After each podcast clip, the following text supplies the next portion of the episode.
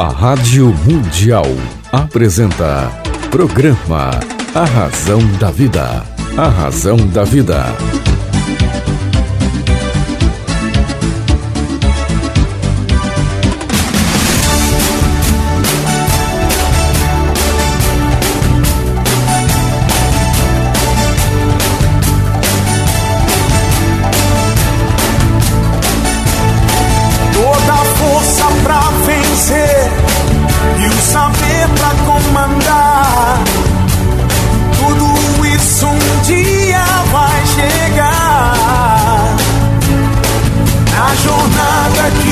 Começa, mil perguntas vão surgir.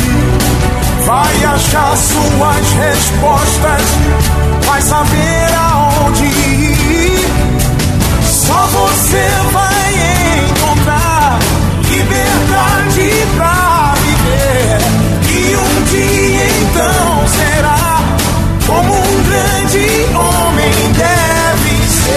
Olá, tudo bem? Fique comigo que eu estarei com você aqui na sua, na minha, na nossa querida Rádio Mundial.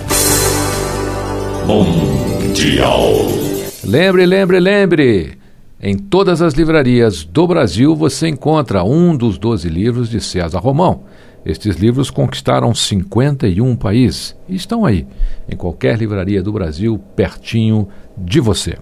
Hoje eu quero conversar um pouquinho sobre empreendedorismo, sobre as pessoas que criam negócios fantásticos, dão certo, fazem sucesso, abrem espaço, inovam e principalmente inspiram pessoas nesse mundo do empreendedorismo. E para tanto, eu recebo aqui um querido amigo, José Miguel Alage. José Miguel, muito obrigado por estar aqui com César Romão. Ok, César, boa tarde ou boa noite. É, é, é muito bom estar aqui e, e, vamos bater um papinho aí, vamos contar um pouquinho algumas coisas. E essa, essa veia empreendedora, eu acho que ela, assim como eu tenho, acho que muita gente tem.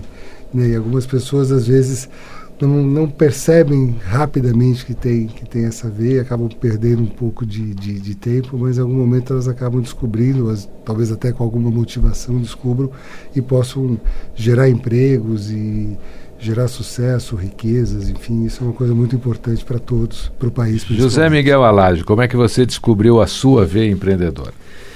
Olha, o meu primeiro negócio, César, eu tinha 18 anos, né? Eu comecei abrindo uma agência de propaganda na cidade de Mogi das Cruzes, onde eu morava.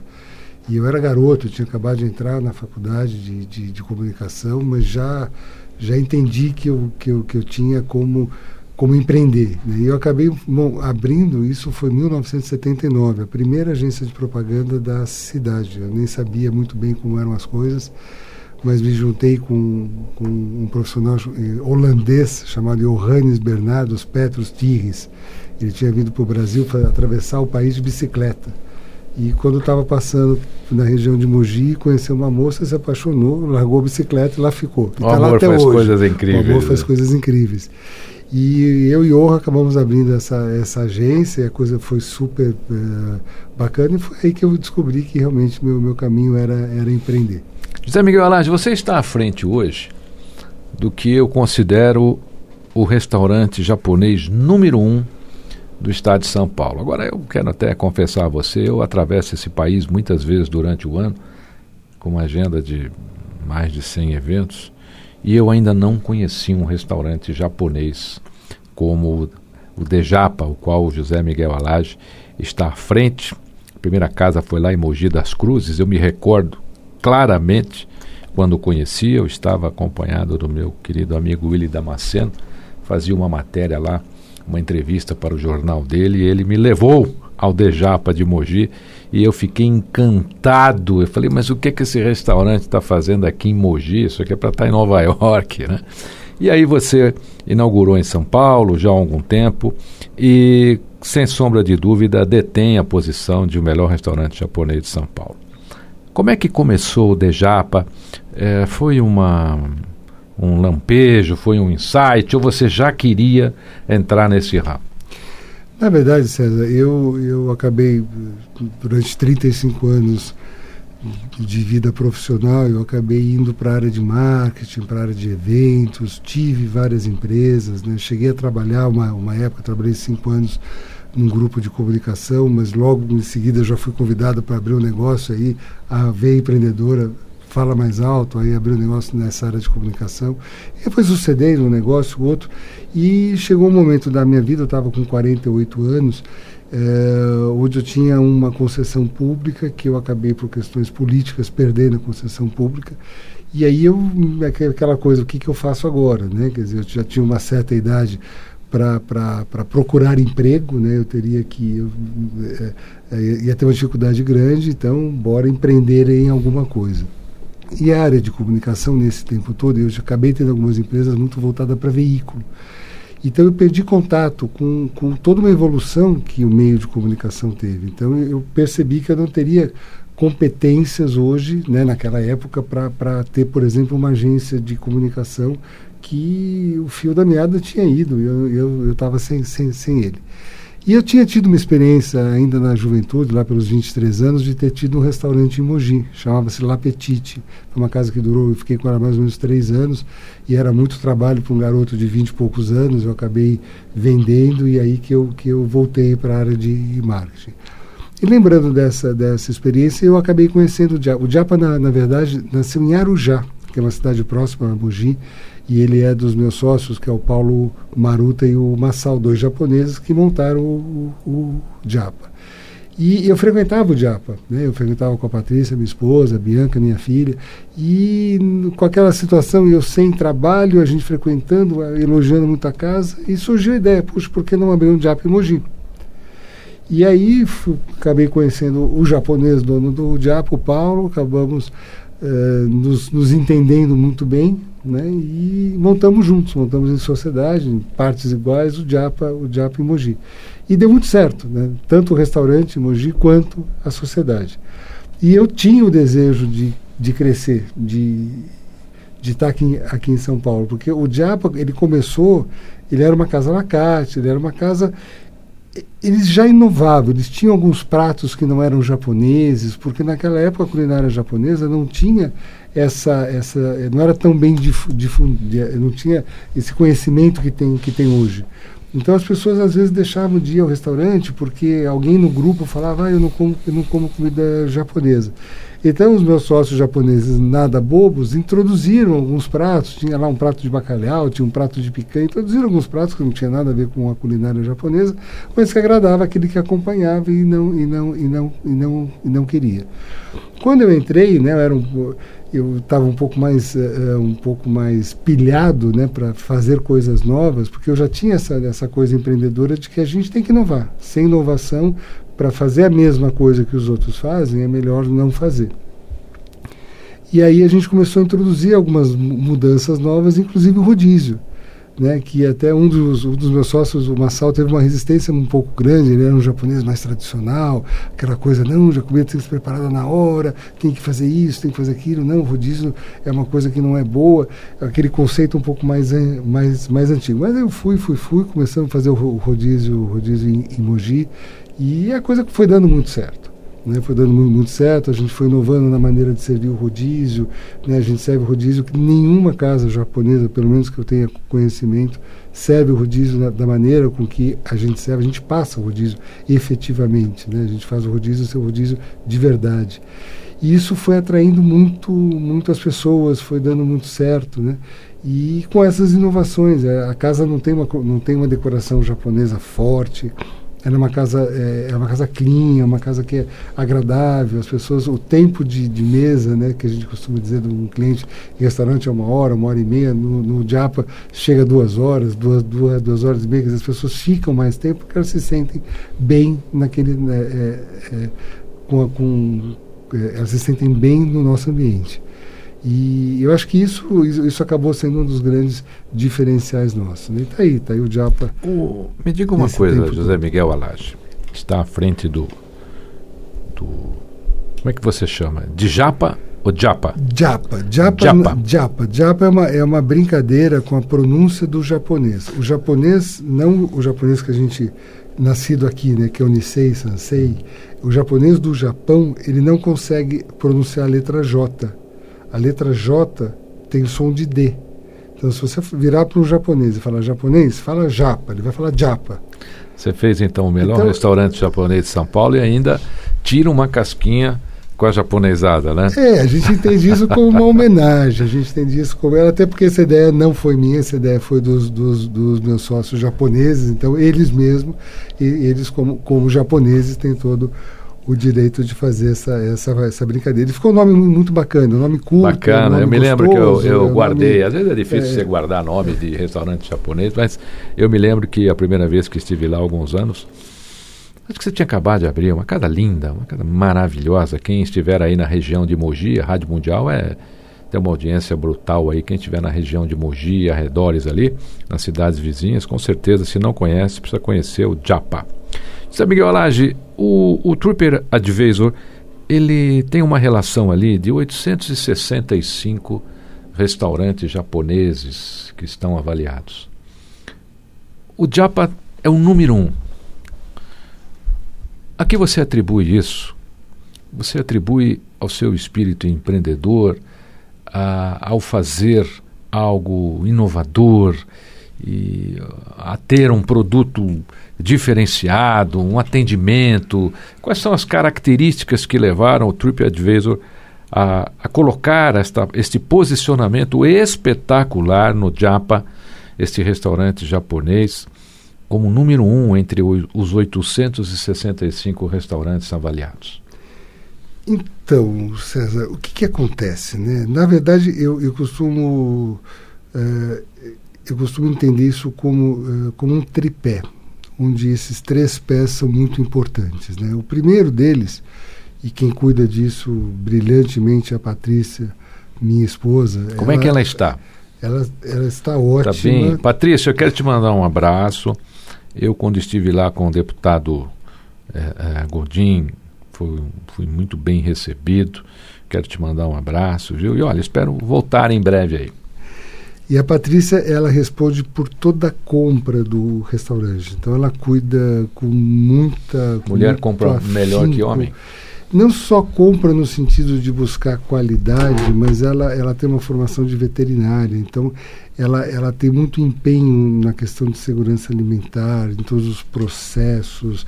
O- o- os fornecedores têm que ser todos aprovados, tem que ter CIF, tem toda uma, uma, uma logística, né? E, é, e uma questão também muito voltada à segurança alimentar.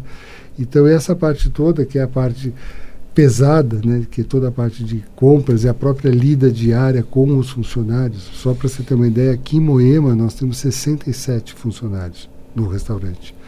Então é o exército, é muita gente e essas pessoas todos os dias eh, geram problemas, têm riscos, têm e, e a Patrícia é quem acaba administrando isso tudo.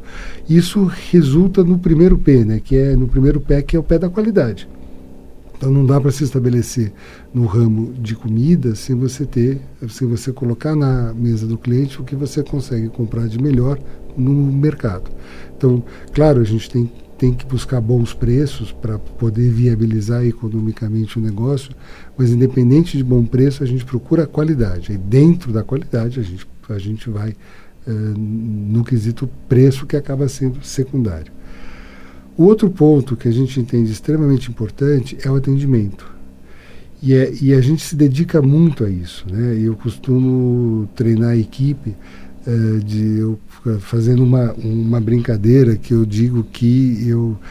Na, na verdade, eu pergunto a eles se eles podem me dizer qual a diferença que há entre Deus e o cliente. Eles abrem um olho enorme, né? Como assim você está comparando Deus com o cliente, né? Eu falo, não, estou, estou mesmo, e só que não é igual, né? Deus e o cliente não são iguais, tem uma diferença. Eu quero que alguém aqui me diga qual que é a diferença que é entre Deus e o, e o cliente.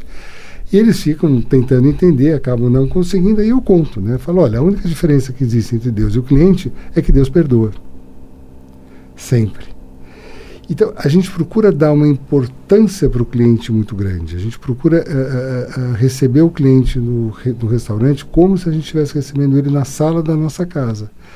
Com um agravante, né? Quando a gente recebe um amigo na sala da nossa casa, a gente não cobra desse amigo. Quando ele vai no restaurante, ele paga para estar indo lá. E aí vem o terceiro P, que é o preço. A gente tem que ter a qualidade máxima, o melhor atendimento e um preço justo.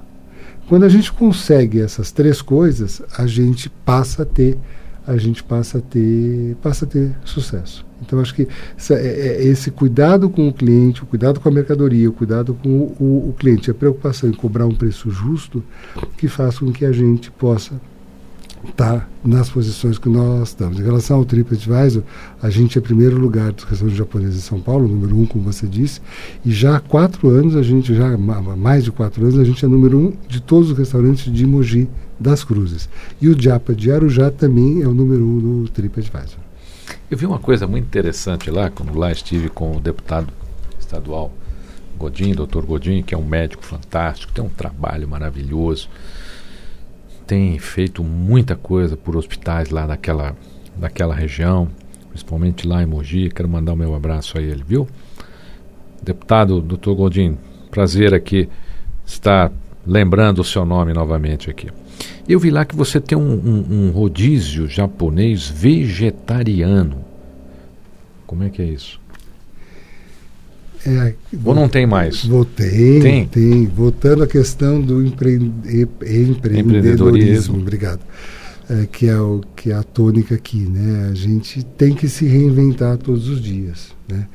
É, e hoje está havendo uma grande transformação no mercado de gastronomia, porque o número de pessoas vegetarianas e veganas tem crescido muito, muito, muito, muito uma grande parte por questões de saúde, porque entende que é uma alimentação mais saudável, uma outra grande parte por questão humanitária, respeito aos animais, né? Realmente eu acho que o mundo ao longo desses últimos dessas últimas décadas, né, talvez por questões econômicas, enfim, começou a desrespeitar muito o animal. Quer dizer, eu eu sou uma pessoa que eu como carne, eu não sou vegetariano. Em casa eu tenho duas vegetarianas, que é a Patrícia e a minha filha Bianca. As respeito muito, mas é, é, o, que, o, que, eu vejo né, é que é, a preocupação com o lucro, com o ganho rápido, foi fazendo com que ao longo dessas últimas décadas o, o homem passasse a ser muito cruel com os animais. Dizer, não bastava só engordar o porco, tinha que engordar o porco num prazo menor para poder dar mais lucro. Né? E a gente começa a, a, ver muita coisa, e isso tudo hoje, né, com todas as mídias uh, sociais, todos os, os, canais de comunicação, foi, foi, começando o que, o, que é, o que era algo escondido, começou a ficar algo público. As pessoas uh, passaram a se importar. Por que tanto sofrimento? Por que tanto desrespeito ao animal? Né? Por que, que o animal não pode eh, ser visto como um ser que tem, tem nervo, tem dor, tem, tem, tem sentimento? Né? Um, e isso está levando com que as pessoas passem a, a, a, optar por uma alimentação ve vegetariana em respeito, muito, muito em respeito aos, aos animais. Então, o Diapa acabou percebendo esse movimento, né? E a gente tinha eventualmente clientes que iam acompanhar alguém e falava: "Puxa, eu não como, eu não como peixe, eu sou vegetariano". E a gente tentava improvisar ali alguma coisa. A gente percebeu que dava para desenvolver um rodízio vegetariano, que dava para fazer sushis sem peixe, né? O sushi cuja, cuja base é arroz. Então gente, ele podia ter a ele podia ter tofu, ele podia ter uma série de outras coisas que não peixes, né? E aí desenvolvemos, criamos todo um, elaboramos um, um cardápio, acho que tem cerca de 20 itens, todos vegetarianos, e desses 20 itens, acho que creio que 16 são veganos, então a gente também consegue atender o, o, o, vegano também conhecido como vegetariano estrito e está fazendo um sucesso muito muito grande. A gente está abrangendo aí mais uma vez nesse DNA que eu digo que, que o Diapa sempre, sempre teve desde o início dele lá em, em Arujá de, de tentar agradar vários públicos né? não ser uma coisa muito específica. Você sabe que eu nossa como passa rápido eu vou ter que pedir para o meu amigo José Miguel Alage voltar, porque eu não fiz nem metade das perguntas que eu gostaria de fazer a ele. Mas a gente está conversando aqui com José Miguel Alage, ele está à frente do JAPA, que é considerado, e é mesmo, e é mesmo, foi considerado como restaurante japonês número um. Olha, eu acho que é do Brasil. Eu não conheço pelo país um restaurante tão fantástico. Se você não conhece, vá até lá e confira. José Miguel Alage, eu posso pedir para você deixar aqui o, o, os contatos onde as pessoas podem ter informações? Acho que o site talvez seja, Sim, seja o site maneira. acho que é um bom caminho, né? E é, é fácil. O Japa se escreve D, D de dado, J, A, P, A. É o Japa do japonês junto com, um, junto com o D. Então é de Japa, né? Japa. Uh, e o site é esse, é o japa.com.br. E no site tem todas a, as informações, são três Quantos unidades. Pratos? O rodízio completo do Japa tem 42 pratos. Isso Alguém sem consegue contar... não, provar não, todos? Não, é muito difícil? É difícil. Na verdade, a intenção não é essa. Né? A intenção é que a pessoa tenha um leque que ela possa escolher o que ela mais gosta, as coisas que ela mais gosta. Né? E um dos grandes diferenciais Alguém já é, sentou e falou, é hoje? É hoje, já, já, já, já. já. e um dos diferenciais do Diapa também é a ostra. Né? Nós servimos ah, ostra fresca e gratinada todos os dias. Essas ostras vêm de Santa Catarina. A gente tem todo também um, um programa de, de, de, de, de segurança alimentar. Né? Com, os números são muito grandes. Só no Diapa de Moema a gente consome cerca de 25 mil ostras por mês. Que número fantástico, 25 mil ostras. Abertas e olha que a gente conversa, né? A maioria das Na hora de servir. que a gente conversa, as pessoas, ah, não, eu não gosto de ostra. De repente, as pessoas estão consumindo muita ostra aí, e isso nem é notícia, né, José Miguel Lage? Sim, é verdade, é verdade. As suas ostras vêm de Santa Catarina? Sim. Uma fazenda de ostra especial lá? Isso, isso. A gente procura, são, são, claro que a gente tem que ter muita segurança no fornecedor, e, e, e, tanto que a gente serve ostra, na verdade a gente serve ostra desde o primeiro diapa em Arujá, que já tem 14 anos. Eu me lembro. Eu... Então tem toda uma história ficou, aí. Olha, ficou na minha memória. É, e a gente faz isso... Ficou na minha memória. Eu vou fazer o seguinte, eu ainda tenho muita coisa para conversar com o José Miguel Alage, que é um querido amigo, e, e acabei descobrindo também que tem um parentesco com o meu querido amigo Alage do Rotary, meu companheiro de Rotary há mais de 30 anos. Eu vou deixar aqui o site, olha, www.dejapa.com.br. Você entra no site, visita, vá conhecer. Vá conhecer, você vai conhecer o melhor restaurante japonês eh, que eu conheço no Brasil e, e, a mídia especializada também assim o elegeu. José Miguel Alage, deixa uma mensagem final aqui aos nossos ouvintes. É, foi muito bom estar aqui e acho que a coisa mais importante para todos que estão que estão nos ouvindo agora é, é sigam seus sonhos, é, trabalhem, é, lutem, acreditem, né? mesmo que a maioria das, das pessoas em volta diga, olha, talvez não dê certo, se você sente que algo que você deseja pode dar certo, vai, vai, vá, acredite, vá, porque a chance de você de você dar certo é muito maior do que a chance de você não dar certo. Você ouviu aqui um, uma entrevista com meu querido amigo José Miguel Alage sobre o restaurante de Japa, um super empreendedor. Fique comigo, que eu estarei com você aqui na sua, na minha, na nossa querida Rádio Mundial. Mundial.